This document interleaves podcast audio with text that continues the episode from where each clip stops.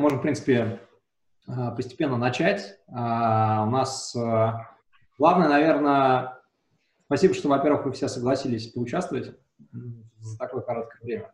Вот. Во-вторых, мы с вами с кем-то, ну, вы между собой, я так понимаю, не знакомы, да, или кто-то, я не знаю, вот Вадим, может быть, с Денисом знакомы? Денисом, да, мы. Да, да, да, да, да.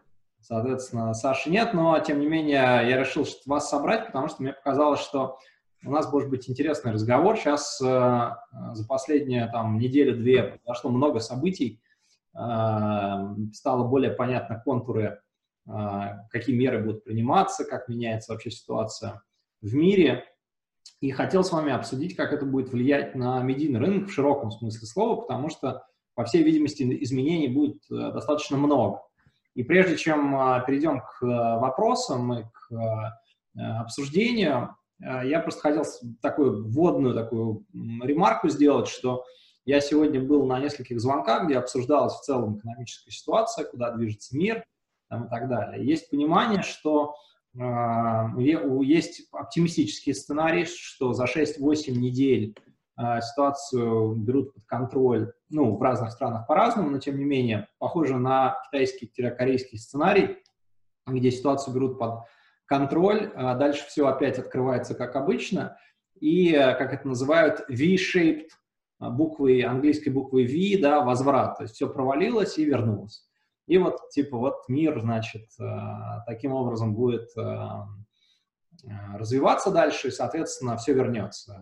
Реклам, рекламодатели вернут бюджеты, кинотеатральные сети вновь откроются, бизнесы все откроются. Ну, чуть-чуть задержка по кредитам вышла, чуть-чуть где-то кого-то уволили, но принимают назад на работу, и, в общем, мир на земле. Вот. Это один там сценарий развития. Второй сценарий развития Э, более пессимистичный, говорит о том, что все это будет продолжаться как минимум до сентября, э, что вернуть, даже если ситуация в какой-то момент вернется к более-менее нормальной, что может никогда на самом деле не произойти полностью, э, то, скорее всего, получится так, что люди уже поменяют свои привычки, они фундаментально изменят свое восприятие от того, как они потребляют контент, куда, как они проводят время, куда они ходят, что они делают, и это уже невозможно изменить, поэтому э, мир в лучшую или худшую сторону уже изменится навсегда. Вот. И есть третья точка зрения, она такая, наверное, серединная, я бы сказал. Она заключается в том, что мир уже больше никогда не будет таким, это займет дольше, но когда произойдет возвращение, это основываясь на китайском опыте, там сейчас открыли, например, торговые центры в Китае, люди побежали, у них, значит, там а, продажи там в первый месяц там, в три раза выросли. Да, то есть будет отскок, он будет не, не компенсирует, конечно, все, что произошло, но будет достаточно сильный отскок.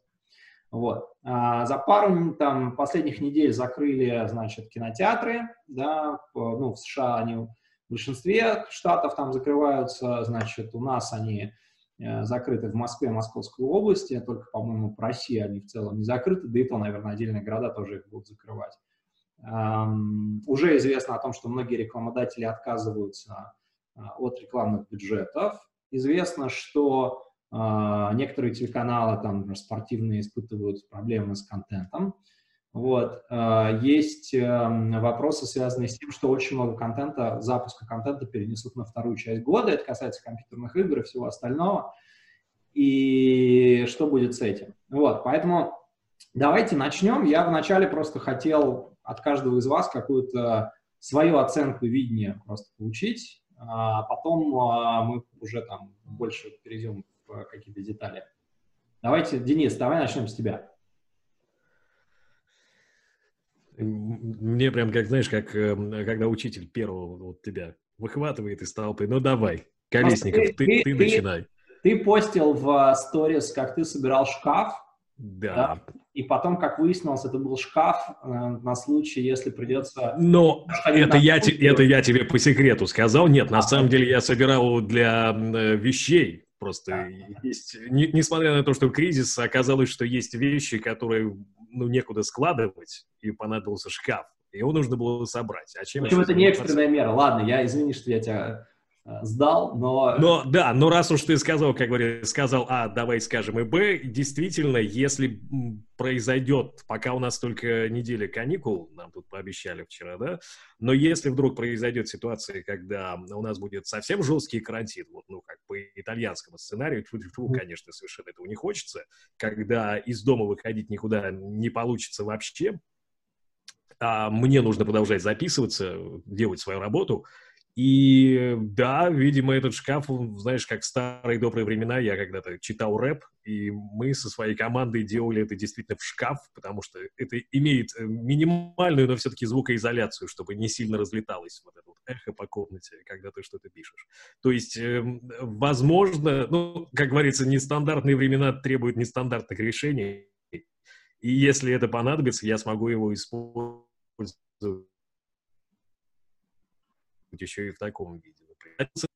А, что еще тебе сказать? Ну, ты просто спросил про шкаф, э, про ситуацию в мире. Я не буду, э, честно, не хочу сейчас обсуждать это. Мы говорим про медиа сегодня, правильно? Ну, конечно, конечно. Нет, я говорю про медиа. Я сейчас не говорю про мир, я именно про медиа. Ну, смотри, что, э, что касается меня и вообще э, людей, которые связаны с сериалом. Свернули, по-моему, уже свернули практически все сериалы, которые снимались на данный момент, где шли текущие съемки. То, что временная приостановка? Да, или это... Ну, они говорят, естественно, что это временная приостановка. Насколько, никто не знает, насколько она задержится, эта приостановка.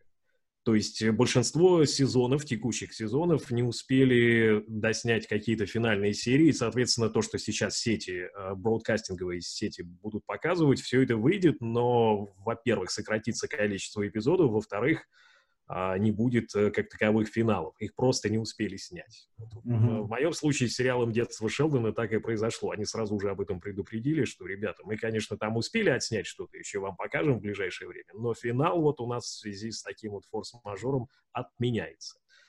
А, и да, а, и получается, что есть сериалы, которые заканчиваются в этом году, то есть должны были закончиться в этом мае. Uh, насколько я помню, это Supernatural. У них там uh, тоже непонятно, что, что будет uh, в связи с тем, что должны были завершить уже всю эту историю, а тут и, и не досняли до конца. А может быть, досняли, не знаю, в общем. Смысл в том, что есть э, сериалы, которые должны были закончиться, и что вот с ними будет непонятно. Также непонятно, что будет с новыми сезонами, то есть когда они начнут их снимать, когда они их начнут показывать.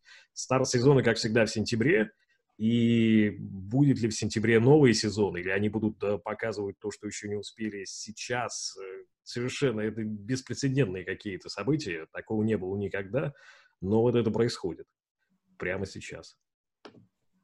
Понятно, понятно. Ну, то есть сериалы, сериалов нет, а вообще в целом тебе звонят чаще, реже? Э, Ты про друзей или про, ну, друзей работу? Про работу. По работе, ну, во-первых, у меня все-таки самый частый способ связи – это электронная почта. Ну, меньше заказов, клиентов, интересов в целом вообще. Наверное, да, но если мы говорим про рекламу, да, однозначно, рекламы стало меньше. А, за последнее время это заметно. А в остальном, ну, у меня есть текущие, э, текущие контракты с Винком и с Paramount Comedy, то есть э, какая-то работа, которую я должен выполнять, она идет, я продолжаю переводить, озвучивать. То есть в этом плане работа у меня, по крайней мере, не остановилась пока. Понятно, понятно. Круто, хорошо. А, Вадим? Что я думаю про медиа? Я наблюдаю, наблюдаю удивительные, конечно, вещи. Буквально за неделю все основные тренды, о которых говорили, онлайн-образование, рост э, онлайн-потребления контента, новые предложения на рынке, которые там в стелс-режиме разрабатывались, они моментально э, оказались доступны широкой аудитории.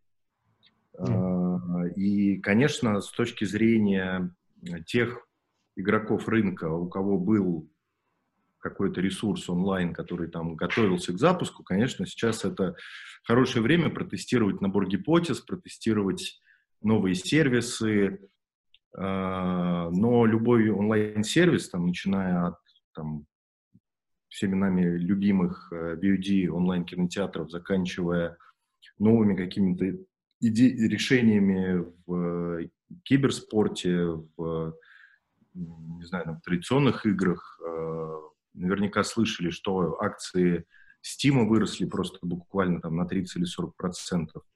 Steam — это marketplace игр для компьютеров. Вот. То есть, в принципе, ну, как и любой кризис, если там немножко отмотать назад, я очень хорошо помню 2008 год, когда, в принципе, из всего доступного, что было для производителей контента, был только телек, угу. потому что никаких цифровых площадок, ни платформ, ничего не было. Там все лидеры VOD рынка, которые сейчас есть, они только-только стартовали, тестировали первые какие-то продуктовые решения – вот. И на телек вот, это очень сильно ударило, потому что я вот помню как раз там 2007-2008 а, буквально там я открыл свой первый продакшн, и, в принципе, основной бизнес был на производстве телевизионного контента, телешоу. Mm-hmm. Вот. И кризис, конечно, там на 70 или 80 процентов сократил просто объем производства. И связано это было, на самом деле, ровно с тем же, о чем ты сказал. То есть это сокращение рекламных бюджетов. Просто сегодня, опять же, учитывая, как бюджеты рекламы распределяются по digital у и по традиционным там каналам коммуникации, то, опять же, digital в любом случае, рекламные сетки, которые продают digital э, рекламу, они все равно остаются.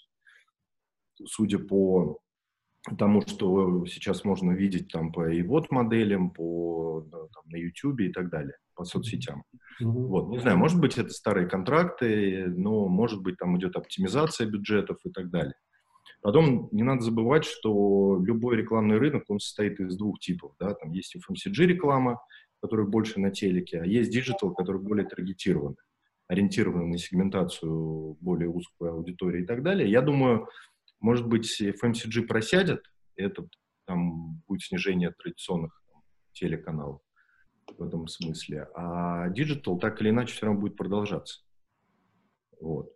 Особенно все, что касается, все, что касается продуктов, а, направленных на развлечения, на развитие, на э, какие-то вот такие вещи. Вот.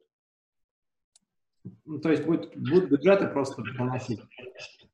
Ну, конечно, будет, просто будет оптимизация, и э, там, условно говоря, те каналы коммуникации, которые работали с хорошим там ROI для рекламодателей, они, они просто будут оптимизированы, но ну, как бы их невозможно сократить.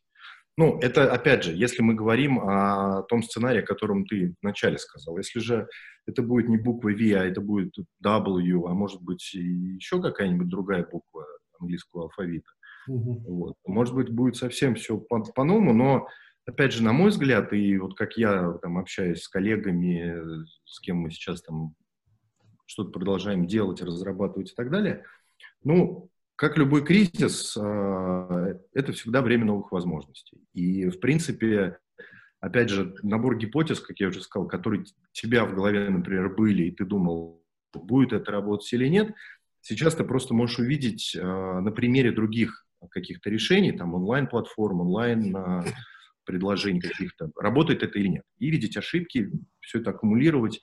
И в любом случае это время, которое нужно провести с пользой.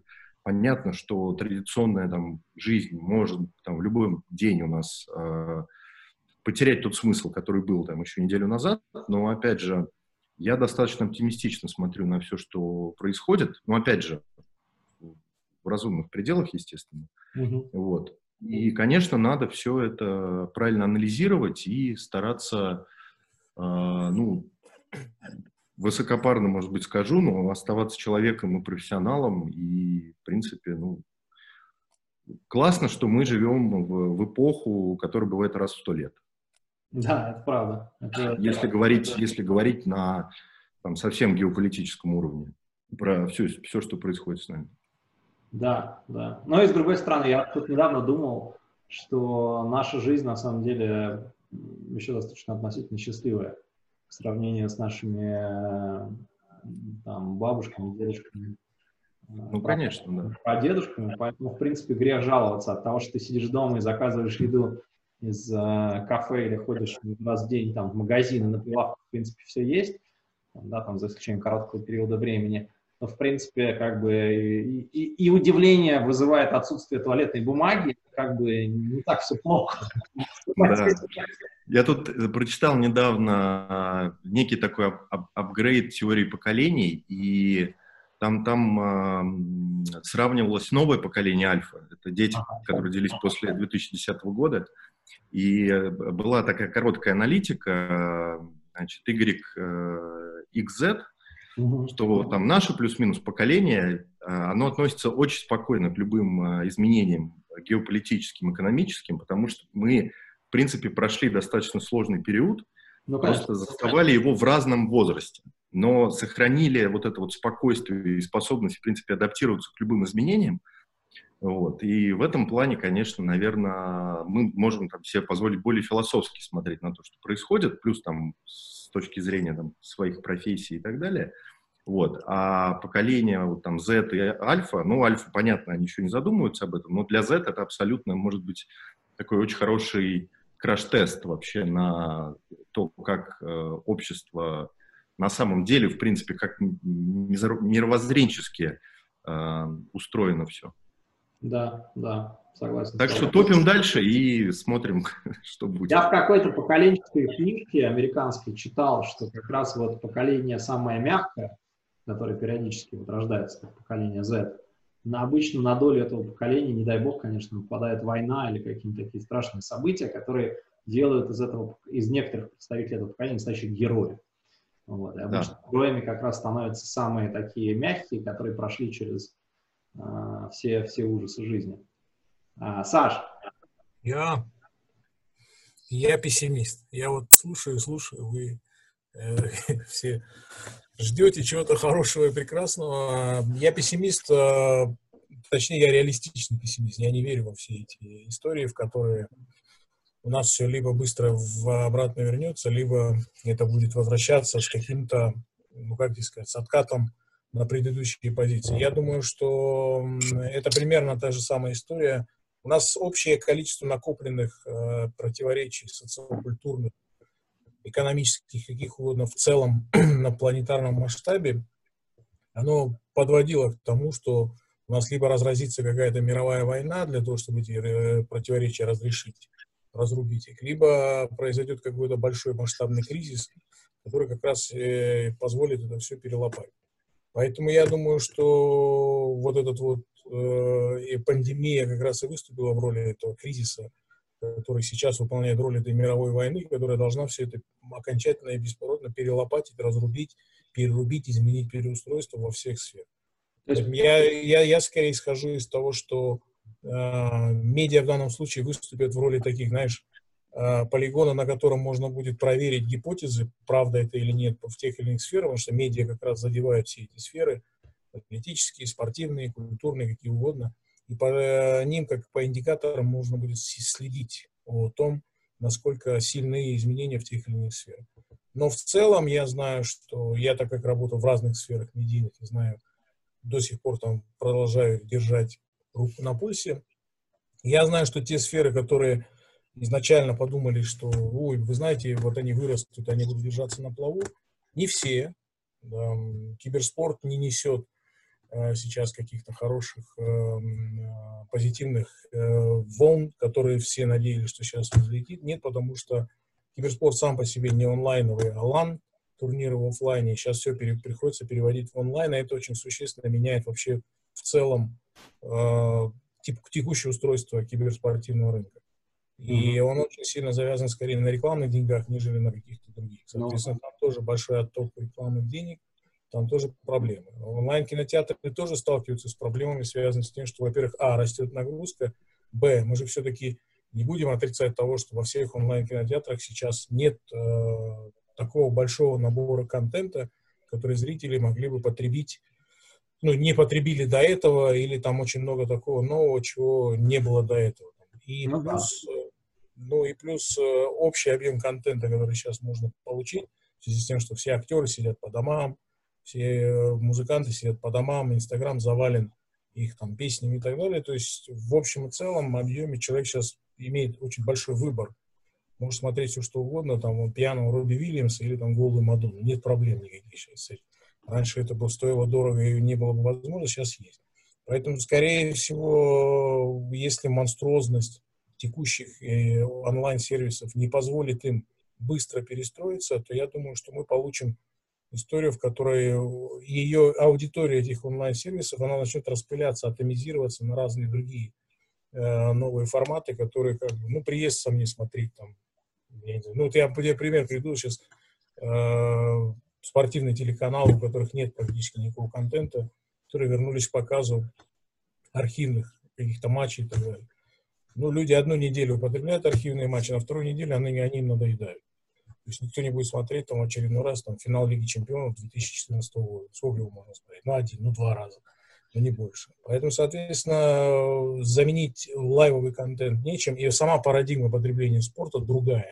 Либо ты сейчас здесь и сейчас присутствуешь в активной фазе, либо там смотреть запись, ну, нафиг она кому нужна. Соответственно, здесь э, проблема в том, что и э, спортивные медиа в кризисе, и сам спорт в кризисе. И значит, нужно что-то менять. Там. UFC хорошо там может проводить, там, делать ивенты, что оно заточено не на спорт, скорее, а на медиа. Остальные не заточены. Российская премьер-лига футбольная ни на что не заточена. Континентальная хоккейная лига ни на что не заточена. Я не знаю, как там. Я с людьми общаюсь с ними оттуда. Для меня интересно, куда они все потом будут деваться. Поэтому я, я жесткий пессимист в этом вопросе. Могу с любой точки оппонировать и говорить, но при этом я очень оптимистичен в плане того, что я верю в то, что мы находимся на пороге революционных изменений вообще в медийных форматах и во всем что угодно. То есть мы с вами еще в ближайшие пару-тройку месяцев пронаблюдаем совершенно революционные штуки и будем сидеть говорить, о, круто, никогда бы не подумал, что такое может быть. И никогда бы не подумал, что такое может выстрелить. Я согласен с... Что, что ты так интригуешь? Что что у нас есть как раз время проверки гипотез великолепное. Но, блин, я не верю ни в какие быстрые отходы от текущего отката вниз, падения. Я не верю, что ситуация может подняться до предыдущих уровней. У нас есть вполне конкретный пример соседней страны. У нас в Украине нет быстрого отката после 2014 года на предыдущие позиции. То есть они не смогли восстановить экономику. Соответственно, я не верю в то, что и мы вдруг там, и вообще в мире кто-то будет способен восстановить экономику для, до прежних пределов. Не, я думаю, что да, у нас будет э, очередной рост, подъем э, национальной промышленности, сериальной там, кино, которое будет производить. Но, опять же, жесткие требования рыночные будут предъявляться к ней самой такие, что уже нельзя будет производить там барахло. То есть э, зритель будет бить рублем. Теперь уже точно. Теперь уже он точно ни на что лишнее тратить не будет. Ну, Люди, как и во все кризисы, будут тратить только на еду, на себя, ну, в смысле, на здоровье и на здоровье своих детей. Ну вот я хотел как раз на эту тему поговорить, э, про... Э, э, есть онлайн-кинотеатры, есть офлайн кинотеатры Вот буквально неделю еще назад была, значит, возмущались офлайн кинотеатры что онлайн-кинотеатры рекламируются активно, значит, э, говорят, что вот, пока закрытый, закрыт любимый кинотеатр, смотри у нас, да, там и так далее. В общем, мы наблюдали все это в фейсбуках, везде, вот, была такая конфликт. Но потом все-таки офлайн кинотеатры, к сожалению, закрыли, вот. Я просто знаю не понаслышке там от коллег, что это действительно очень большая проблема, потому что у них и аренда, и сотрудники, и, в общем, это реальное закрытие бизнеса. При этом есть онлайн э, кинотеатры, у которых есть платная модель, сейчас 30 дней бесплатных закончится, сейчас все посидят дома, и что дальше? Потому что, насколько я понимаю, зрители будут, э, ну, ограничивать тебя в подписках. Я про это написал уже, и, по-моему, тоже некоторые из вас, как мы, по-моему, точно Саша про это тоже, по-моему, мне кажется, упоминал. Люди будут, ну, как бы, они в кризис режут что? Развлечения. Вот у тебя есть там 4 подписки, 3. Ты сейчас срежешь все до одной. Да, и дальше ты будешь смотреть, ты не будешь покупать фильмы, будешь только смотреть по подписке, в кино ходить ты уже тоже не будешь. Вообще, что, что, что он, ну, ну, и, или, или наоборот, люди скажут, да не, я лучше не буду подписываться, я пойду в кино, на свидание, схожу раз ну, в месяц. Ты, э, ты указывал о том, что коммодитизация контента в первую очередь не вопрос, я уверен, что оно так и произойдет. Это, во-первых. Во-вторых, опять же, э, давай рассуждать просто здраво да, ну, вот сейчас начинается выкатка там, ну, просто примеры российские. Я не беру Netflix, не беру Amazon, где там, где не большая часть производства остановлена, большая часть новых релизов приостановлена, либо перенесена на более поздний срок, и, соответственно, сейчас э, выкатывается то, что было отснято там осенью прошлым летом. Тут понятное дело. Календарь смещен, но не настолько сильно, все-таки громкие релизы перенесены на позже. Но э, давай брать нашу ситуацию. Вот у нас Яндекс выкатывает сейчас э, сериалы, у нас сейчас в активное производство все остальные зашли, Иви и так далее. И э, вот ты поверишь в то, что люди захотят посмотреть, в очередной раз заплатить деньги за то, чтобы посмотреть еще один, условно говоря, ТНТ-комедию, ну, сериал там, стилистики. Я не очень верю. Я не верю в то, что эм, э, тот контент, который сейчас будет э, выкатываться на рынок, он вызовет такой интерес, что я согласен буду платить свои 300 рублей в месяц за то, чтобы опять посмотреть в очередной раз примерно такой же набор контента. Я могу посмотреть в библиотеке на ТНТ э, Премьер, не вопрос. Я могу посмотреть его еще где-то. То есть он один и тот же, один и тот же контент, нет никаких новых жанров. Но он не, нет никаких новых жанров, нет никаких новых качественных стилей и так далее. То есть я как потребитель э, буду вынужден сокращать эти расходы в ожидании либо более качественного контента от э, крупных мейджеров, там, не знаю, вдруг Netflix завтра решит, что ему локальный рынок России интересен я буду исключительно ориентироваться туда в этом случае. Но я не буду готов потратить денег на еще очередную, там, давайте посмотрим теперь еще один, там, не знаю, «Слугу народа» или еще что-нибудь. Ну, сколько я это должен посмотреть, я не знаю. Я, вот. я просто сужу не только по себе, сужу по многим э, людям, с которыми я общаюсь. Точно так же проблема там, я не буду продлевать подписку на спортивный сервис, если он фактически ничего мне не показывает, кроме архивного контента. Я его могу найти в сети э, бесплатно на YouTube или где угодно. Зачем мне это нужно? Нет уникальности, нет каких-то фишек, за которые я могу держаться только за этот сервис, соответственно, я не буду этого делать. И это, это будет э, просто массовый вот, отказ вот таким образом будет массовый.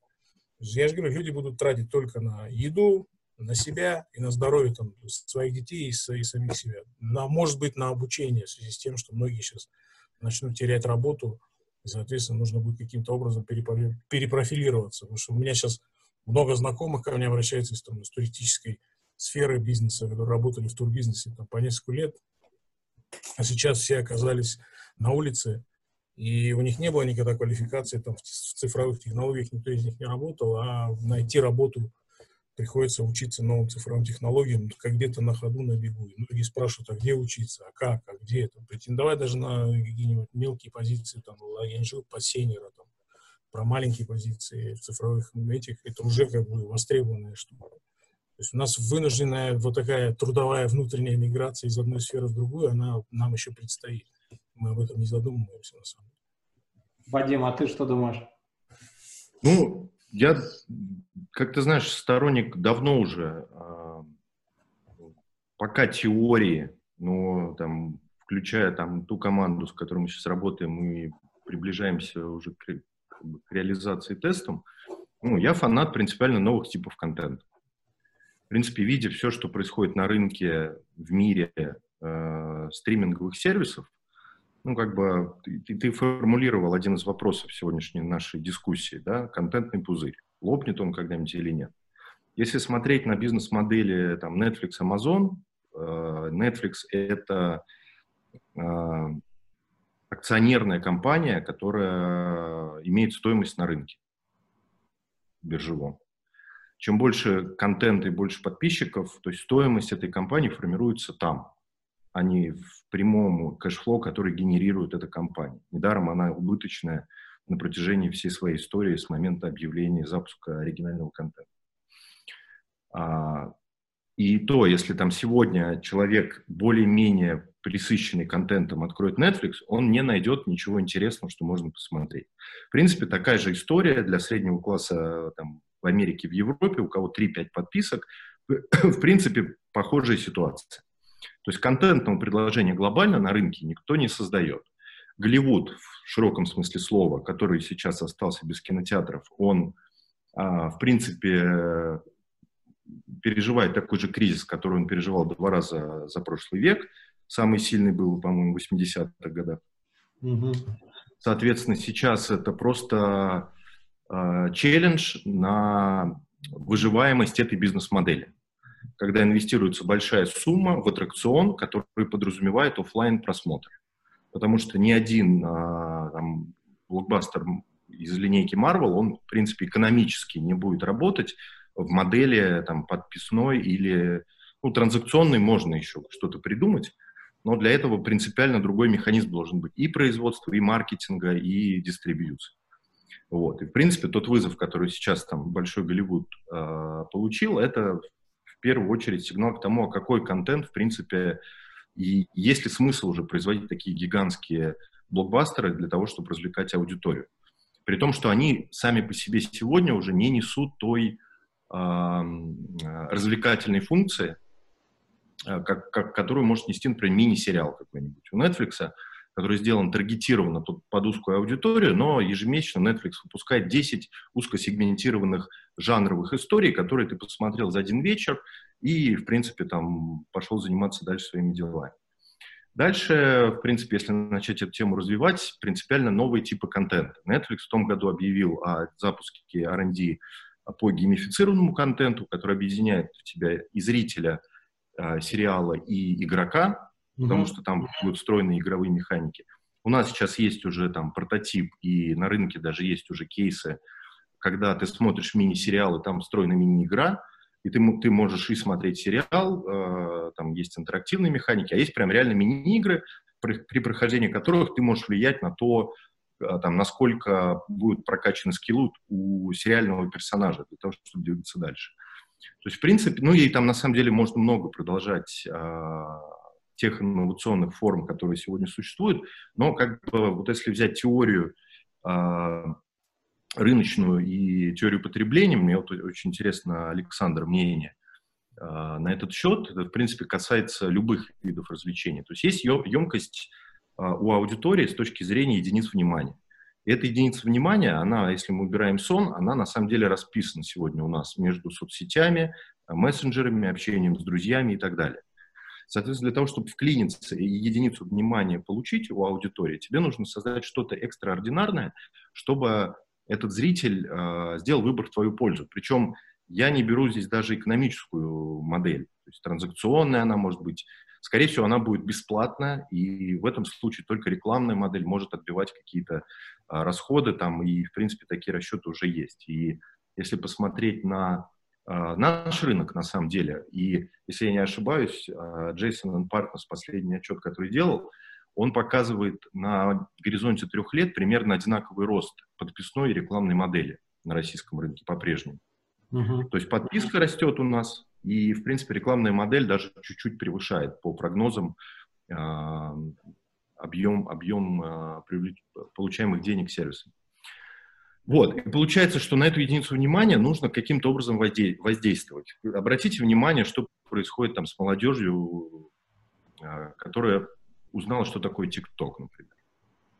На мой взгляд, это, ну, с точки зрения бизнеса и завоевания рынка гениальная штуковина, но я вижу, как там, например, мои дети э, втягиваются во всю эту историю, я вижу, как дети там э, знакомых, вот, и я понимаю, что ценности не интеллектуальные, не никакой, кроме эмоциональной, за, за секунду, э, пока там дети смотрят этот контент, TikTok не э, представляет. Это, на самом деле, глобально большая проблема там, в горизонте, опять же, там, э, каких-то лет, э, потому что если мы по получим поколение, которое выросло на ТикТоке, э, то дальше у нас будет, будут гораздо сложнее э, отношения в обществе, мягко говоря.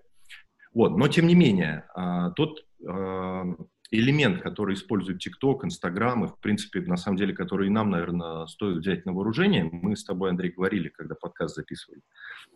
То есть быстрое воздействие на внимание человека чем-то ярким и задержка его э, в горизонте там, какого-то времени небольшого, там в ТикТоке это там до 30 э, секунд, э, в мини-сериалах это до 10-15 секунд, э, минут на эпизод – но опять же, и с точки зрения маркетинга, и с точки зрения выхватывания единицы внимания, на этом выстраивании уже а, принципиально нового маркетинга, который на самом деле чуть сложнее и глубже, чем то, что есть сейчас. Сейчас как работает? Мы э, выпустили Originals, например, какой-то, э, человек на этот э, там, контент пришел, на единицу контента, дальше его удерживают предложениями там, через рекомендательные системы чем-то, что есть в библиотеке. В новых парадигмах, которые вполне возможно появятся, вот, этот, вот эту воронку, условно говоря, для поддержания и привлечения аудитории, ее нужно будет принципиально по-другому строить. Как, я пока не знаю, но совершенно очевидно, там, ни, ни в коем случае не хочу прогнозировать, но мне кажется, следующая, следующая волна вот таких там трансконтинентальных сервисов, которыми сейчас являются там, например, соцсети, это будет нечто, объединяющее в себе и контент, и социализацию, и там принципиально новый опыт какой-то. То есть это какая-то трансмедийная платформа, которая позволит тебе и общаться, и контент потреблять. То есть, в принципе, WeChat китайский, вот, наверное, а, такой супер-эп, который объединяет в себе все, что нужно для инфраструктуры. Ну, WeChat, может быть, он там даже чуть дальше пошел, а, нежели то, что у нас может появиться в перспективе. Но, в общем, я думаю, как-то так. Понятно. Слушай, а, а, я хотел, вот Денис еще спросил, а, извините, что идет двойной сигнал, сейчас мы позовем. Да, сейчас, секунду, извините.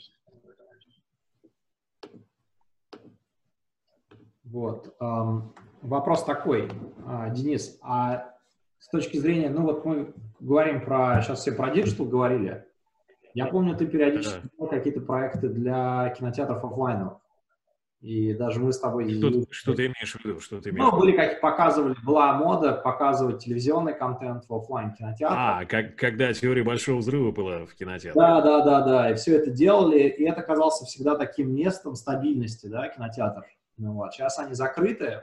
А, у тебя вообще как, ну вот, ты что думаешь с точки зрения кинотеатров? У них есть вообще будущее какое-то? Слушай, я здесь э, не, не тот человек, у которого надо это спрашивать, потому что я, к своему большому сожалению, в кино сам не был очень давно. И, возможно, знаешь, буду когда-то вспоминать это с грустью, что я э, в последние вот дни офлайновых кинотеатров не успел куда-то сходить, посетить, так сказать, эти места. То есть я все, все то, что выходит сейчас относительно новое, я смотрю уже только на онлайн-площадках. И, скажем так, лично для меня ничего не изменится. Но я прекрасно понимаю, что есть люди, для которых в том числе как этот сервис американский назывался, который по подписке билеты продавал? Movie Pass, по-моему, да? Movie Pass. Movie Pass. Лопнул в итоге, как, как я и предсказывал. Да, и, но просто я имею в виду, ну, слушай, раз они заходили с этим, а, значит, у них был определенный спрос, они верили во всю эту идею, и были люди, которые стабильно ходили один, а то и, может, два раза в неделю точно на премьеры, и им это было выгодно. Вот. Поскольку я, повторяюсь, я к этому количеству людей никак не отношусь, потому что все смотрю теперь уже только в онлайне, но это скорее из-за недостатка времени, то есть некогда просто ходить именно в те примерные дни, когда это все идет в кино. А, и здесь мне сложно судить. Мне кажется, смотри, э, если я и другие люди, которые тоже очень заняты по своей работе, э, стали переходить на онлайновые площадки, для них вот то, что сейчас происходит, ну и, в общем-то, их никак это не заденет, не затронет. Те, кто привыкли ходить в кино, ну, потому что это какая-то такая целый ритуал, сходить э, с друзьями, может быть, или с любимой девушкой и взять попкорн, еды, не знаю, ну, просто посидеть, почавкать. Но у кого-то, может быть, даже это вошло в привычку, в такую, в добрую. И им, конечно, будет нелегко. Но все вот, э, все меняется. Я думаю, что и они изменят свои привычки потребления. Угу. А, помнишь, а... извини, пом, помнишь, была очень такая забавная история, в принципе, она э, как раз там чуть больше ста лет назад, когда был театр, э, потом появился кинематограф, и в салонах начали показывать первые фильмы. И театра, театралы того времени сказали, ну, это кабацкое развлечение, которое никогда не убьет театр. Потом, когда там, предприимчивые выходцы из Российской империи э, запустили первые кинотеатральные сети и студии, потом и активно начали зарабатывать, потом внезапно появилось телевидение, которое стало говорить, да не, ну телевидение это будущее и так далее. То есть, в принципе, так или иначе, потом появился интернет, появился Netflix, появился там онлайн и так далее. То есть, в принципе, если посмотреть сто лет эволюции любого ну, осознанного entertainment а, э, как коммерции, то, в принципе, оно все существует сегодня. И, и на самом деле каждый из нас может совершенно спокойно обойтись без любого из этих видов а, развлечения, но массы выбирают всегда то, что удобнее, доступнее, дешевле и так далее. То есть, в принципе, но мы выросли все в кинотеатрах, и то, о чем Денис говорит, конечно, это классно. Это и атмосфера офлайн, и попкорн, и вот это все. Его, это, конечно, нельзя ничем заменить. Вот. Но, тем не менее, другая альтернатива тому, что мы в молодости делали в кинотеатрах, э, называется Netflix and Chill. В принципе, принципиально новый термин, который тоже вошел совершенно спокойно в э, обиход и работает. Поэтому... Я вам сейчас под необычным ракурсом все это покажу. Смотрите, да, хорошая штука про то, что была эволюция между театром, кино и телевидением, и, э, но тут вот обрубается она как раз на месте, когда появляется интернет. Объясню, в чем а, тут небольшая хитрость, которая как бы, ну, не, не дает возможность интернету ставить на одну доску. Все, что мы говорим про театр, кино и развлечения, это fiction entertainment, который дает возможность человеку просто прийти в какое-то место и вот эти эмоции почувствовать и так далее. Интернет — это не про передачу эмоций, интернет — это про скорость передачи информации и проникновение информации на любой уровень, в любое время и к любому человеку. То есть это просто доступность к э, скорости передачи информации. Скорее, э, он лежал в той плоскости изначально, где у нас находились газеты, то есть э, способы передачи обычной информации между людьми, государствами, кем угодно. Мы сжали этот период очень сильно при появлении мировой сети. У нас появилась, появился инструмент, где эта информация расходится быстро. У нас даже сейчас с вами этот кризис проходит оперативно, потому что там сегодня объявили одно, завтра по цифрам. Мы, мы эту информацию знаем быстро и оперативно. Но э, эта настройка при передаче информации, она как один из типов передачи э, эмоций в виде видео, она ее подарила нам. Поэтому у нас появились онлайн-сервисы, у нас появилась возможность сидеть дома, никуда не бегать, потреблять качественный контент без лишнего похода куда-либо, в кинотеатр и так далее. А сейчас мы сталкиваемся с тем, что даже этот способ потребления, он, э, ну, наступила эра пресыщения. То есть публика уже основательно им наелась. И тут в, э, я совершенно согласен с Владом, что есть новая парадигма, которую никто не может поймать и уловить бессмысленно снимать там фильмы э, блокбастерного типа, бессмысленно еще что-либо производить за пределами этого в классическом виде.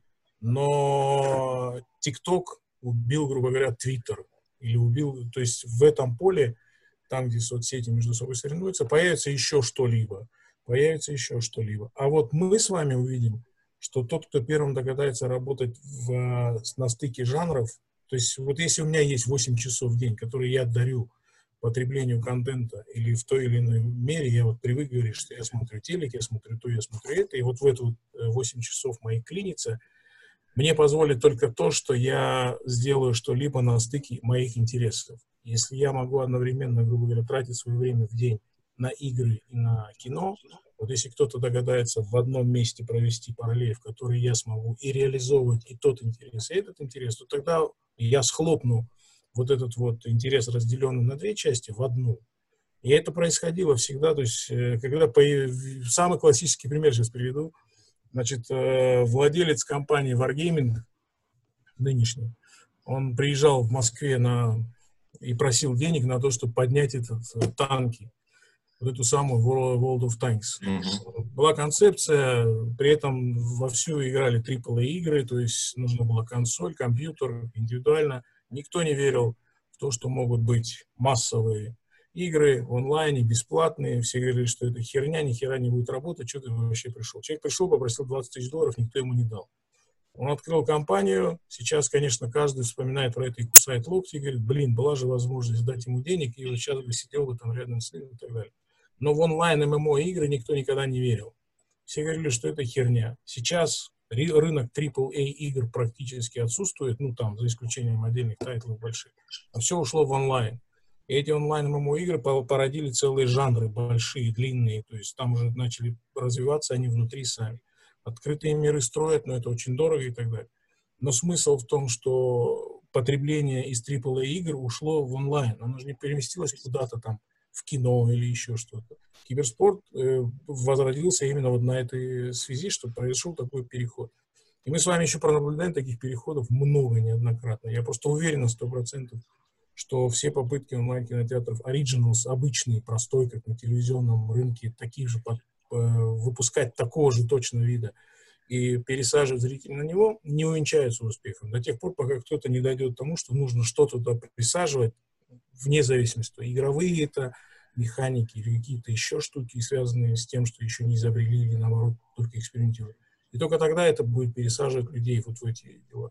На самом деле, все, что происходит на рынке видеоигр, практически э, параллельно повторяет, что происходит с большим кинематографом. Потому что любой... Повторяет я, я, Нет, само собой. Я, я имею в виду, какой аналогии? AAA игры, которые там все реже выпускаются, это те же блокбастеры многомиллионные.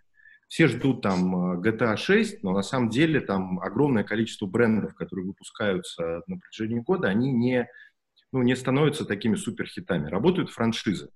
Там у Xbox одни, у PlayStation там другие и так далее. Но при этом параллельно с э, MMO-играми есть огромное количество инди-игр, которые стоят там от доллара до пяти для разных консолей, но которые за счет своего геймплея, за счет там оригинальных концепций зарабатывают гораздо больше денег, чем AAA.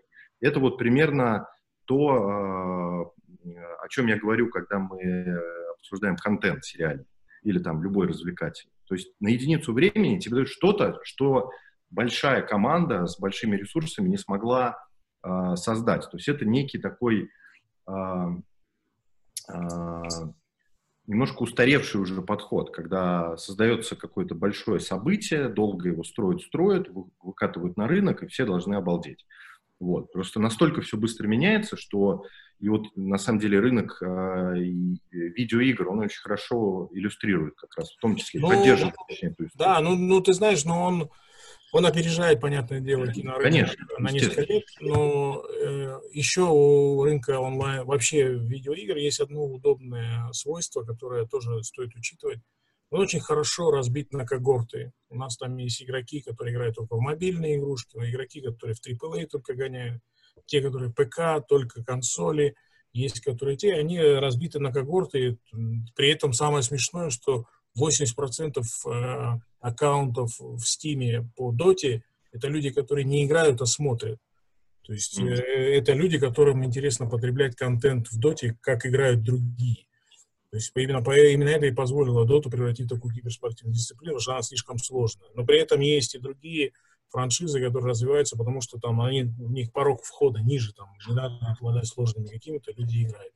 Там League of Legends тот же самый. Так но э, вот из-за того, что там очень когортизированные э, пользователи, любые, которые есть, и они еще при этом разного возраста, уже история видеоигр хоть и короткая, но она позволяет им накопить уже приличную базу возрастных разных категорий людей. И они очень четко в них работают. А в entertainment рынке, в кино там сложнее, потому что никто не может сообразить, как работать с массами пользователей. И вот я когда был у Андрея я им сказал, я говорю, что вот когда в entertainment рынок придут продуктологи из digital ьных сфер, вот тогда все изменится, потому что люди будут отталкиваться не от наших представлений о прекрасном, о том, какой там нужно снять там фильм про кого-то, потому что я считаю, что это хорошая тема. Они будут отталкиваться исключительно от аудитории. Вот Netflix отталкивается от аудитории, снимает там подростковых сериалов кучу, знает, что их потребляют подростки, там 13 причин, почему и остальное. Все работает. Конечно.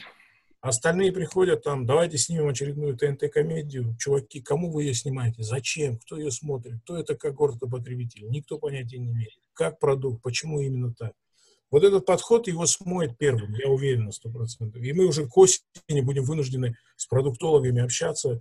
То есть те онлайн-кинотеатры, которые будут делать упор на призыв хороших продуктологов из этих сфер, те окажутся в выигрыше на средней, длинной дистанции. А еще одна важная штука, которую я всегда люблю приводить э, пример, опять же, это в контентном плане исключительно. Большая часть контента entertainment, который у нас существует, это контент, э, подразумевающий пассивное потребление. То есть мы сидим с вами, смотрим фильм, э, сериал, мы его потребляем пассивно и так далее. Но есть типы контента, где подразумевается активное потребление, то есть с вовлечением человека в обрату, и он должен что-то говорить. То есть мы футбольный матч смотрим, у нас есть раздражающие факторы, игроки, комментатор, судья, там, мы активно в него вовлечены, мы с телевизором разговариваем. Но когда мы смотрим там лицо со шрамом, мы не кричим Аль Пачино, не убивай его, потому что он там любит твою сестру. То есть э, этот, этот важный порог нужно преодолевать и понимать, что контент придется разделять на два типа. Вот большие глобальные штуки. Есть активное потребление, есть пассивное. И если мы сможем завлечь людей таким образом, чтобы потреблять и, и орать Аль Пачино, не убивая его, то мы поломаем сознание в революционном, что вот такой подход к контенту заставить делать. А это сделают продуктологи, не мы с вами. Вот, вот у тех получается заставлять людей делать. Короче, нас... будущее за интерактивным и новым контентом, который делают продуктологи. Правильно? Даже, даже не, не, не, совсем, не совсем так. Вы знаешь, когда строят, вот раньше для того, чтобы посадить, сделать э, своих э, пользователей продукта э, хардкорными пользователями, которые должны прям твоим ядром быть аудиторией, да, нужно было выстроить воронку продаж сверху, засыпать туда в них, потом они превращались в софткор, и на дно падал уже хардкор. Продуктологи с цифровых продуктов работают в обратную сторону. Они сначала вокруг этого MVP собирают э, хардкор аудиторию, помогает, да. помогает этому, этому продукту становиться лучше, лучше, лучше и подниматься по воронке вверх, к массам. Так вот, э, я думаю, что у нас точно такой же будет вариант в медиа, когда нужно внизу создавать MVP, а от него уже при помощи некой э, комьюнити подниматься выше, выше, выше в массы, тогда это будет работать. Но только этот MVP должен быть для каких-то конкретных когорт пользователей. Не из серии давайте снимем сериал про молодых, потому что мы думаем, что мы там... Я, я не буду снимать, никогда там придумывать сериал про 12-летних подростков или для них, потому что я не 12-летний подросток и понятия не имею, ну, у меня есть дети этого возраста, но я понятия не имею, как они там взаимодействуют, я не смогу придумать контент для них. Они смогут сами. Но не, то есть не нужно заниматься тем, что ты не знаешь эту сферу и не лезь в нее. Отдай тем, кто знает, и как эти потребители работают. И как с этими потребителями работать, самое главное. Короче, детей отдаем в продукт менеджер понятно. Ждем продукт менеджера На самом деле еще, знаете, интересный момент, вот опять же, если, если смотреть, э, ну, может быть, это просто мое наблюдение, но мне кажется, это важная тоже часть, э, то, что касается культурных кодов. Вот, например, а, видеоигры, раз уж мы про них начали говорить, начиная там с Atari, Nintendo ранних, а, Sega и вот эта, вот эта вся индустрия конца 80-х и середины 80-х, она там, например, для Америки является очень мощным культурным слоем, на котором выросло целое поколение, на которое наслаивалось шаг за шагом, в зависимости от развития технологий, и вот это комьюнити, оно росло. Поэтому при появлении там, сериалов «Очень странные дела» или «Бандерснэч» интерактивный, который на Netflix, он идеально работает с этой аудиторией. Он использует все фишки, которые, на которых люди выросли. Он использует какие-то мемы, которые тогда которые работали и так далее, и так далее. И если возвращаться к нам, нам абсолютно непонятно, на чем выстраивать современный подростковый сериал или там для аудитории 25-35 лет.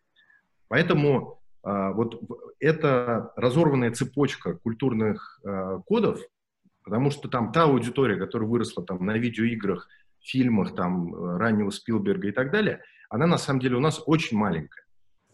И, в принципе, там те, кто сейчас там, наверное, играет э, больше в консоли, а не там в PC или в игры, она как раз вот, ну, плюс-минус там нашего возраста, она на этом формировалась. Вот. А получается, знаешь, найти... сколько, знаешь, сколько таких в стране? Под миллион, говорят. Мат. Миллион? Нет, да, давай, давай так. Ва, ты, ты прав, Влад, в этом вопросе, что там э, именно таким образом выстроена штука.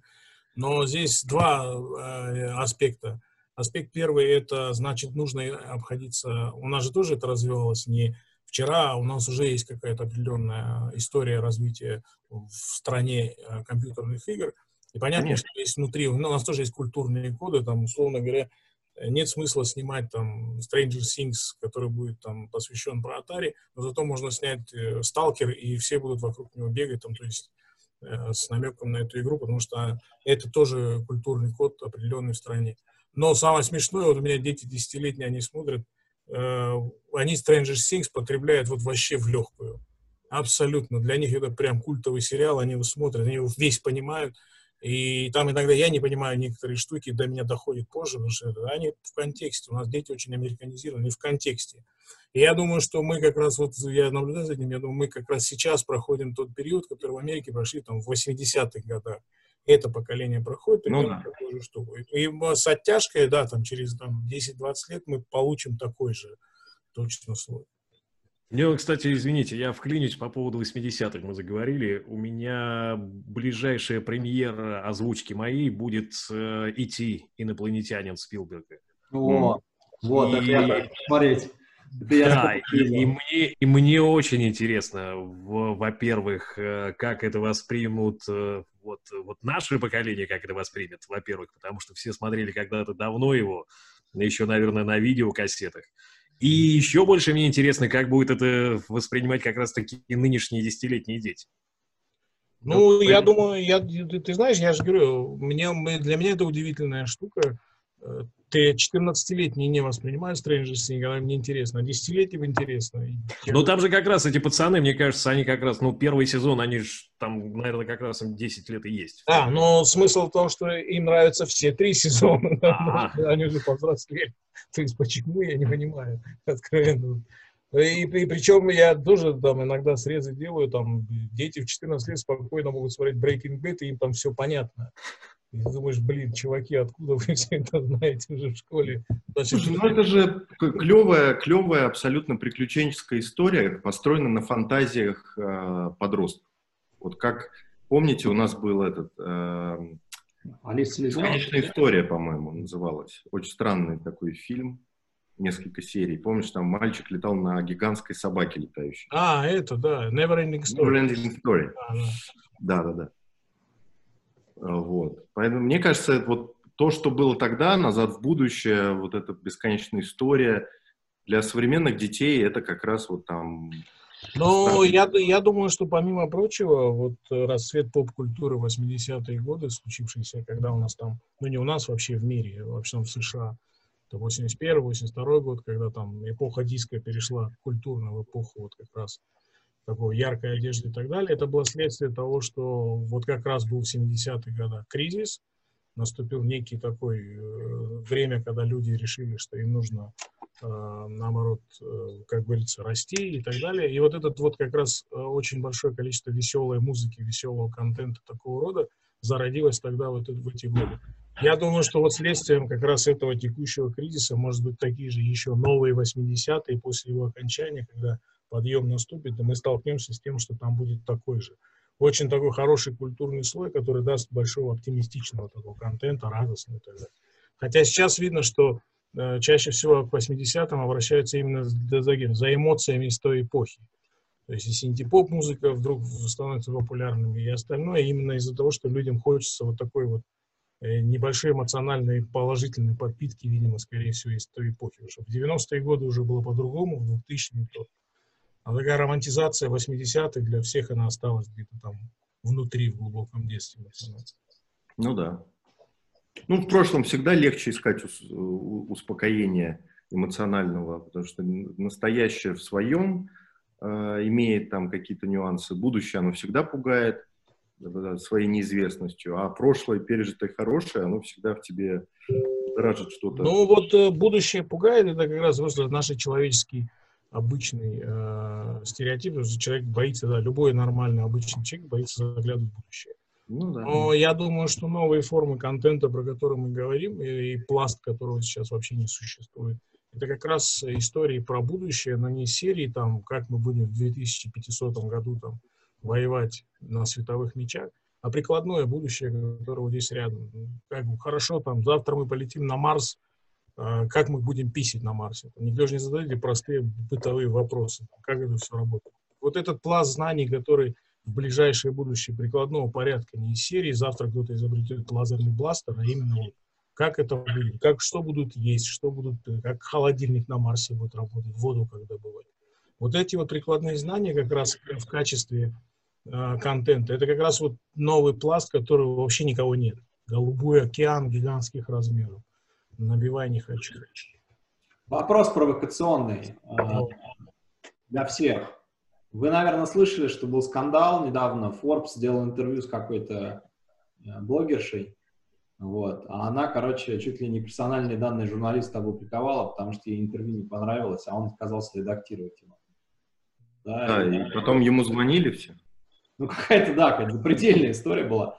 Очевидно, и даже традиционные журналисты жалуются, что блогеры, значит, полностью оттягивают на себя все, значит, как бы... Теперь каждый у нас медиа, вот мы с вами вот вечером собрались, тут запустили в эфир, бац, уже вроде медиа появилось, взяли там, пошли на улицу, сняли что-то, да, как бы и профессиональные журналисты жалуются. Чего будет с этим происходить? Размываться это все будет или, или вообще есть место фактам? Э, в нашей жизни, потому что есть такая гипотеза, что фактов больше нет, важна подача, да, и вот этим пользуются, наверное, в США очень видно, он там CNN и Fox News, например, то есть факты одни и те же, а, а интерпретация на 180 градусов отличается. Что будет с журналистикой происходить? Не будет больше объективной настоящей какой-то журналистики, которая когда-то, ну, казалось, что может быть.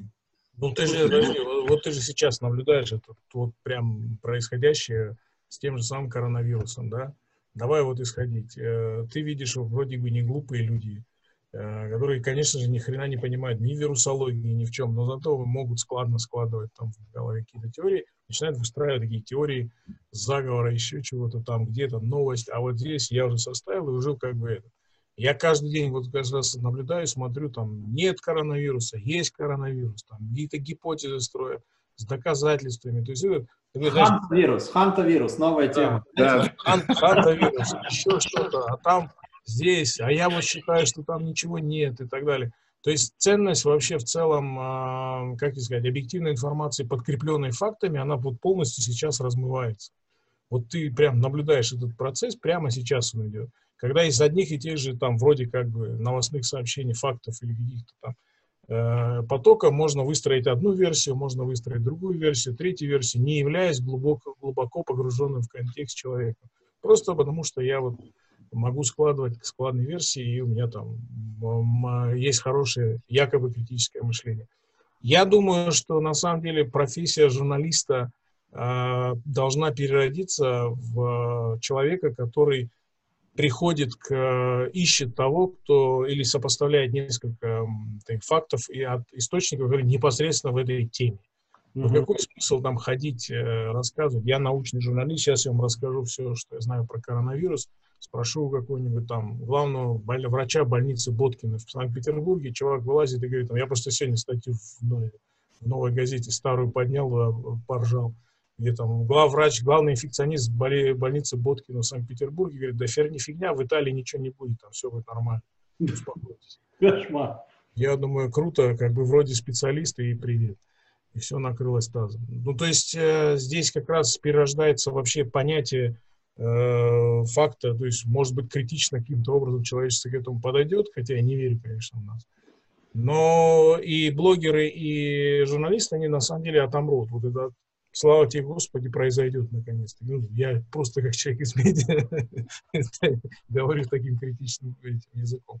Потому что на самом деле не было, ну, нет понятия журналистика факта, журналистика мнений, которое оно было раньше. Есть всегда просто понятие журналистика или не журналистика, как у нас любят все время говорить. И либо ты журналист, который руководствуется правилами сбора информации, его подачи и передачи, и донесения до пользователя без э, абсолютно сохраняя объективность, исключая... Либо Либо ты, да, человек, который пытается там пропиарить свое имя, пропиарить свою газету, пропиарить свой блог. Ну, то есть, когда начинает переходить все в раздел «я вот такой весь красавчик», то тогда все, на это можно закрывать. Понятно. Если под статьей, под твое, под твое имя ничего ни для кого не значит, значит, слава богу. Ну да, согласен. Понятно. Денис, а я тебя, знаешь, хотел спросить э, по поводу э, ситкомов. Мы с тобой говорили во время подкаста, что ситкомы умирают, потому что, типа, такие большие крутые сериалы делают. Вот прошло там полтора месяца, да, да. меньше. И вот сейчас умрут все большие сериалы, потому что денег, пузырь лопнул, денег больше нет делать дорогое. Надо делать дешевое. Так может ситкомы опять снимать начнут? Слушай, Говорят, 2, я, я не уверен, что э, прям начнут снимать ситкомы по-серьезки, ну, в, в э, такого формата, как э, «Друзья» или там «Теория большого взрыва». А вот э, мода на этих вайнеров, которые были там лет пять или сколько там, семь назад, да, она сейчас вернется, ну, она и так, в принципе, существовала все эти годы. То есть вот эти все YouTube и Instagram, точнее, даже звезды с миллионами подписчиков, которые начинали именно как вайнеры, и там та же самая Ирина Горбачева, да, самый вот, наверное, простой пример, кого можно вспомнить, а как она начинала и, и в итоге к чему она пришла. Но сейчас вот смотри, сейчас весь Голливуд сидит на карантине, им нечего делать. Они могут э, начать у себя в особняках, в принципе, снимать, ну, что-то вроде ситкомов. Вот, вот вопрос, смотри, я, я стал, я, например, смотрел Робби Уильямса. Он, оказывается, каждый день с, с 12 ночи по Москве до 2 ночи поет. Я не знаю, сначала, нет, Андрей, ну, не только он. Подожди, он сначала нюхает. Он, он прямо об этом говорит. Вы вот, а? не, я он, он, он прям говорит об этом. Я вот сейчас тут принял, и сейчас буду петь. И все. Там как прикол-то в этом заключается. Что ну, слушай, это очень похоже на... Был э, вариант со Snoop Dogg, который курит... Э, Курил, да.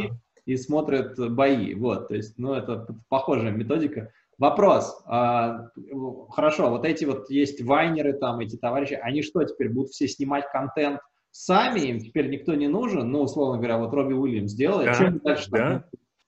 Никто а за, зачем? Будет. Ну, у них же есть айфоны, пока еще айфоны есть. Сейчас у айфонов нормальные камеры, а чего бы нет -то? И более того, слушай, это мы рассуждаем с тобой, что они будут что-то отдельно там снимать, чтобы еще в телефоне в своем смонтировать, а некоторые будут включать прямой эфир и в прямом эфире сценки. Знаешь, театр.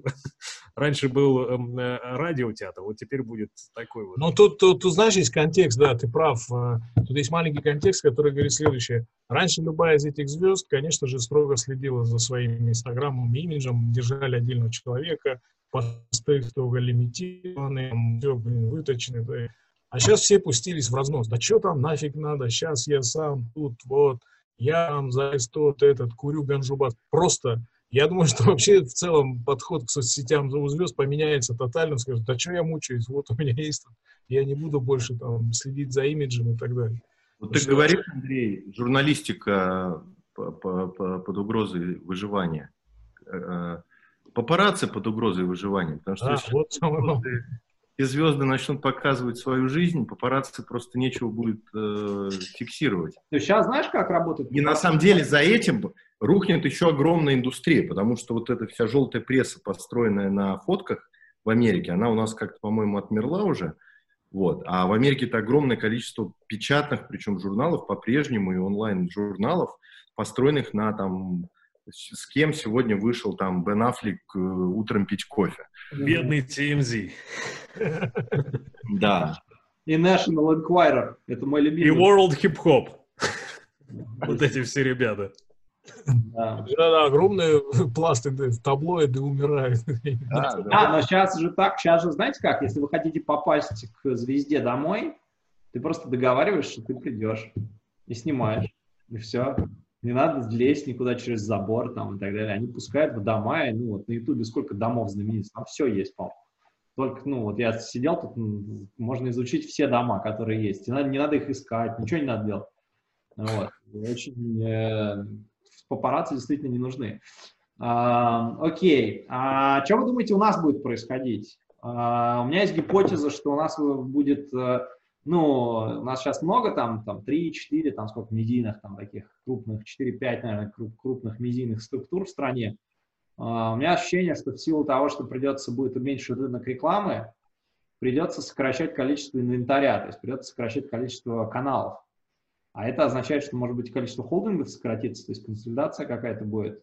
Мечты о возрождении гостелерадио СССР наконец-то сбудутся, во всяком случае, мои. Трех кнопок ты хочешь, чтобы все уменьшилось. Нет, я не верю, но я не, я не вижу это. Мне Нет, кажется, я не верю. Смотри, а, у холдингов слишком большой набор активов не в плане того только там а, частот каналов и самих каналов.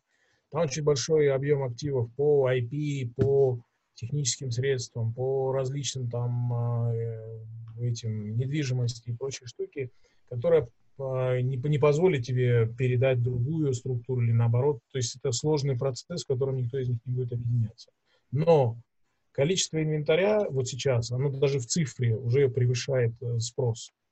То есть предложений слишком много. И поэтому сначала схлопнется очень большое количество инвентаря в цифре. Там, сейчас вот отомрут все прекрасные инстаблогерши, у которых там рекламу можно было купить там, за бешеные деньги. Сейчас уже эта реклама, перформанс-реклама сейчас начнет первая отваливаться. Дальше э, весь диджитальный по э, директ объявлениям и прочим штукам, весь диджитальный рынок, он тоже там сейчас перенасыщен. То есть там свободных мест больше, то есть уже не нужна там э, отдельно докупать где-то там остаточный трафик, его там сейчас дофига. Спортивные сайты начнут, начинают падать, и летом еще меньше провалится, то есть там трафика будет очень мало. Соответственно, инвентаря не докручивать начнут и так далее. Поэтому я думаю, что сначала поотваливается весь диджитальный инвентарь, и я думаю, что в холдингах сначала в цифровых пройдет то, что ты говоришь. Там, в Рамблере, не знаю, в Яндексе и так далее. И вот первым, что проделают, это, конечно же, наконец-таки схлопнут то, на что там обычно тратили деньги. А телевизионщики будут долго нам рассказывать о том, что парни, еще не все просрано, давайте будем там до следующей осени, перенесены бюджеты, там сейчас то, что было в 2020 году, должно было пройти, перенесено на 2021, как минимум до следующего года все будут говорить, ну, у нас на евро бюджет есть, на Олимпиаду и так далее. Ну, то есть они пере, пере и все. Соответственно, все будут рассказывать о том, что нет, мы должны сначала отработать там. Поэтому телевизионщики будут стоять до упора, сокращения там пройдут, конечно, массовые сейчас в очередной раз, повыкидывают кучу персонала. Но диджитальщики быстрее, они просто быстрее произведут оптимизацию лишнего инвентаря. Никто не, я не верю, что кто-то будет готовиться к будущему некому рывку, скачку и, наоборот, наращивать инвентарь под эти будущие рекламные бюджеты. Неправда. Потому что тут схлопывается очень большой объем, у Яндекса в Директе очень большой объем как раз малого и среднего бизнеса на доход приносил. Сейчас он очень схлопывается. То есть очень много таких денег падает, маленьких. Большие бюджеты там откатывают, прокатилось там, перформанс показал, там, слили бюджеты, до свидания. А основной инструмент был как раз для малого бизнеса. Ну, то есть ты хочешь сказать, что сначала будет обвал, да, да. а потом только уже, потом уже цифра будет только начнет расти постепенно. Ну, давай, давай так, апрель по факту обычно всегда уже в концовке апреля шел э, стагнация, ну, то есть low season начинался. Ну да. Майским праздником заходило. Low season там торчал до начала августа. В начале августа в этом году могло там отмереть, там, если, ну, обратно отмокнуть, если бы там Олимпиада была, и все бы говорили, о, под Олимпиаду какой-то бюджет пришел. Олимпиады нет.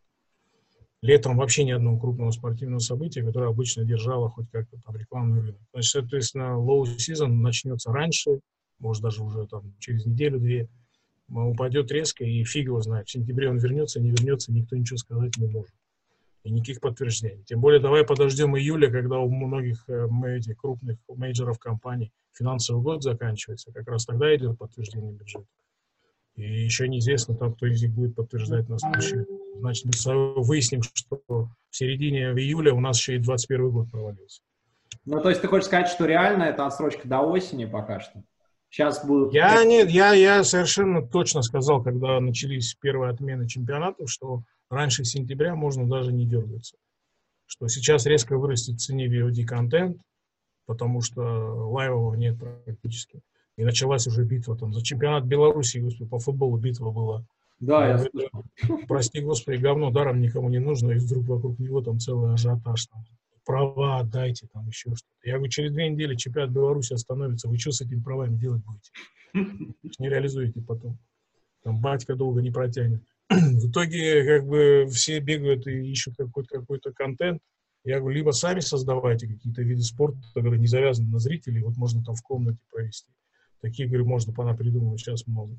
Это как раз вот я же говорю, я не понимаю, почему никто не... Ты давно говоришь, спорт у нас столица медиа. Я думаю, что до этой мысли дойдут там в 21 году только, когда уже все рухнет, закроется, тот тут дожил, там, денег каких-то дали, тут вспомнит, елки, надо же было менее становиться.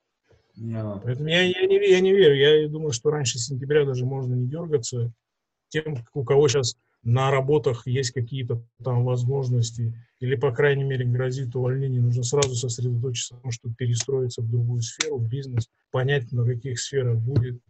Есть в этом, в, в судоходных э, руководствах есть штука для малых судов. Если он на мель садится, крупнотоннажные суда обычно там ждут, будут, пока приедет этот черпалка, пока там целая операция по съему смели. А для мелкотонажных там есть правило. В первую очередь нужно взять шлюпку, спустить на воду, на нее якорь, и с этим якорем э, против э, хода движения и как можно дальше отплыть. И якорь притопить, и дальше он сам себя вытягивает с помощью якоря, сдергивает. То есть он начинает якорь забирать и сдергивает с этой. Вот здесь такая же ситуация, рассчитывайте только на себя. Якорь на шлюпку, вперед там где-то сбросил и дергаете сами себя. Ну, да. Я искренне верю, что завтра там кто-то им поможет, прибежит, скажет, там, озаботится. Вот ну, это, я же говорю, пугает, что все искренне верят, что там 6-8 недель все вернется обратно. Вернется, с кем-то еще приедет. В следующем месяце прилетит еще что-нибудь, приготовить. Да. Мы через 6-8 недель сделаем еще один такой стрим и... Интересно нас... сравнить, да? Запись просматривать. У меня, знаете, какой, вот, наверное, там один из... Тут вот, кстати, давайте быстро поотвечаем. Тут люди написали нам несколько вопросов. Один из вопросов, что, кстати, интересно, что когда в эпоху DVD все ходили с Э, да не только DVD, но в какой-то момент, в общем, ходили с э, системами дорогими, там, Dolby 5.1, все, да, а теперь все на мобилах, вообще ничего, ни, ни качества никакого нет, да, условно говоря, то есть для любителей контента, там, кроме классных Blu-ray, ничего не осталось. Как это будет решаться вообще? Или это, мы, или это все придумки были, чтобы больше денег с нас получить за оборудование, там, за все остальное? Ну, смотри, Андрей, я расскажу тебе со своей стороны, с той точки зрения по поводу контента э, для эм, ну, онлайн-кинотеатров. Действительно, несколько лет назад э, мы со звукорежиссером своим пришли к выводу, что но, конечно, нам очень нравится, как это звучит на студийных профессиональных мониторах, которые у нас есть. Но поскольку все это делается для различных действительно онлайн-площадок, смотрит это все на мобилках, поэтому нам в какой-то момент стало понятно, что надо отстраивать звук, финальный, э, финальный звук, так, чтобы он э, одинаково хорошо звучал как на этих профессиональных мониторах, так и на, из динамика мобильного телефона, ну или как минимум и в AirPods или AirPods. Просто погромче, да? Погромче просто. Нет, дело не в погромче. Там стандарты по-прежнему остались э, все те же, но а, смысл в том, что звучать оно должно вот, то есть восприниматься человеком, не должно быть диссонанса, без разницы, если у него дома кинотеатр 7.1, 5.1, или же он смотрит вот с мобильного телефона где-нибудь а, в парке на лавочке. То есть, ну, На самом деле это все просто технически объяснимо. Видеокодеки по, для OTT-сервисов, они там подразумевают, что у них есть наличие разных э, типов для Smart TV, для прочих и так далее. Аудиокодек у нас один, он MP3. И у него система сжатия такая, что там хоть ты там 6-8 ставь, кроме 5.1, смысла это никаким образом не поменяет. Потому что аудиокодек принят один, и поэтому возни никакой нет. Если там дойдет до того, что нужно будет там AAC, но там тоже не сильно прям ну, да. получается звуковой технический параметр. Сигнала. Да и надо ли, если звук идет из динамика телефона? Ну да вот ты знаешь, вот в книжке... Я забыл вообще про это. Я, я забыл вот, про все это. Не, я читал книжку «Как музыка стала свободной», вот как раз про историю создания формата MP3. Там ага. как раз и был смысл в том, что а нафига нам все эти модуляции полностью в спектре, вполне достаточно того, что среднестатистическое ухо обычного человека слушает. А остальное, оно там само доработает. И именно на этом сжатии и было все построено, что там совершенно не, не обязательно ну, да. держать весь комплект для качества. Там. Мы все с вами не, не Моцарт и типа не обладаем каким-то звуком. Ну да. Ну да. Хорошо, ладно. А, ну, последний вопрос. А, а, просто любопытно. Что вы думаете по поводу производства контента онлайн-кинотеатрами? Ну, на Штатах, понятно, сейчас сократить, ну, Денис сказал, вот тормознули сериалы все, сейчас, видимо, часть доснимают, часть отменят. А, там пузырь лопается, реально лопнет сейчас, потому что Netflix еще ладно там как-то, а другие сервисы в очень тяжелом положении сейчас окажутся все. Вопрос. У нас как э, будут снимать дальше оригинальный контент? Все ринулись в это активно. Вот. Э, меньше будут снимать, больше, только же. Да, меньше, конечно. Не, ну сейчас производственный цикл в Яндексе, я знаю, идет вовсю из запланированного. А, Но мне кажется, они уже, они уже отсняли же все то, что они нет, заявили. Нет, сейчас, сейчас идет съемка тоже большого. Нет, снимают все. На самом деле снимают, снимают. все, да. Никто не остановил, снимают. Вопрос, вопрос в другом. Пока, э, за исключением премьер сервиса, но и то это, его, наверное, некорректно сравнивать, потому что это все-таки там больше продолжение ТНТ и Пятницы. Ну, хотя, может быть, да. Просто по факту пока нет бенчмарков, как оригинальный контент влияет на рынок, ну, на аудиторию, точнее. Привлекает, не привлекает, работает как маркетинговый инструмент. То есть, в принципе, мы на самой-самой там начальной стадии сейчас находимся, и поэтому пока абсолютно не, не ясно. По кейсу премьер, когда они запускались, э, обычная женщина, звоните Ди Каприо, домашний арест. Да, Пиковые взлеты были аудиторные. Это показывало, ну, действительно, Originals может привлекать. Но, опять же, я видел графики, и там после э, взлетов были падения, которые ну, потом... Ну, ну да, он не может удерживать, я с тобой согласен. Там да, да. Привлечение контента понятное, качество производства... А вот как обеспечивать, это вот вопрос, да, потому что пока непонятно. Ну, потому что вопрос обеспечения ретеншн – это вопрос продукт-менеджеров, которыми обычно никто не знает. Контент-мейкеры знают, как сделать, но не знают, как удержать. Ну да. Ну ладно. Первый ну, продукт, будет первый меньше. продукт выиграет.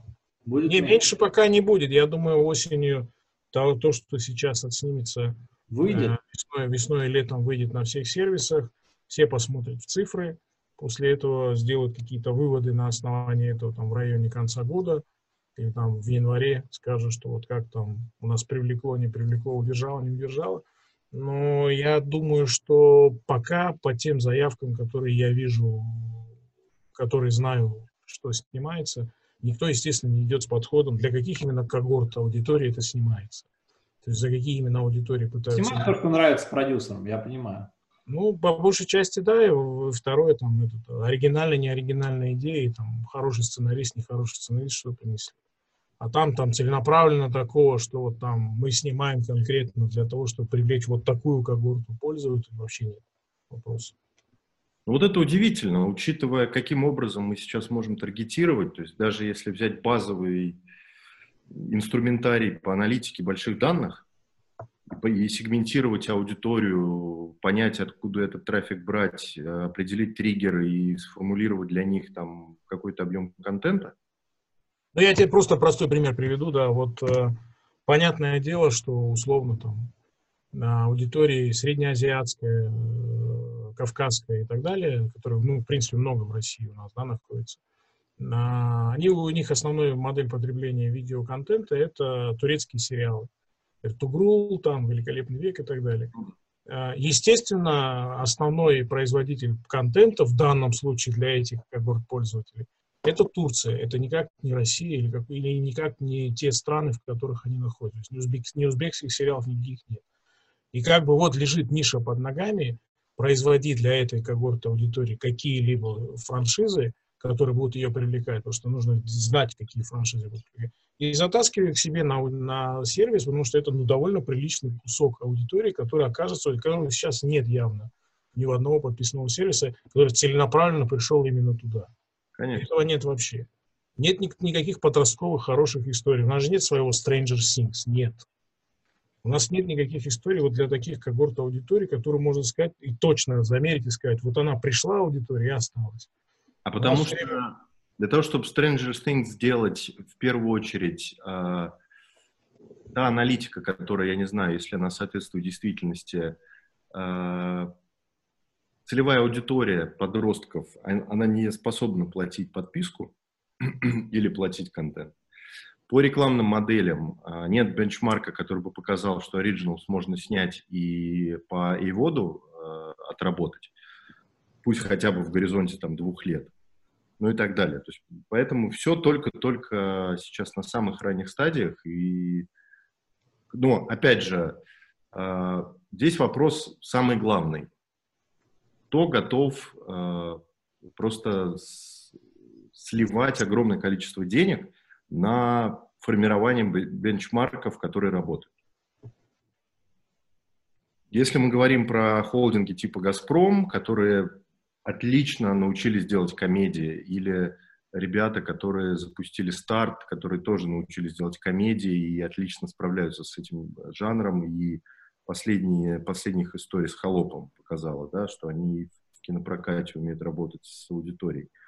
Вот. Но, опять же, если смотреть на там, последние 10 лет всех этих компаний, вот, это путь, который они прошли, э, который стоил определенных денег. И, конечно же, там из одного хита, который выстрелил, стоит еще 10, которые мы даже не увидели и даже не слышали, что они были потому что они там на разных стадиях, там, либо development, либо пилот, они просто не дошли.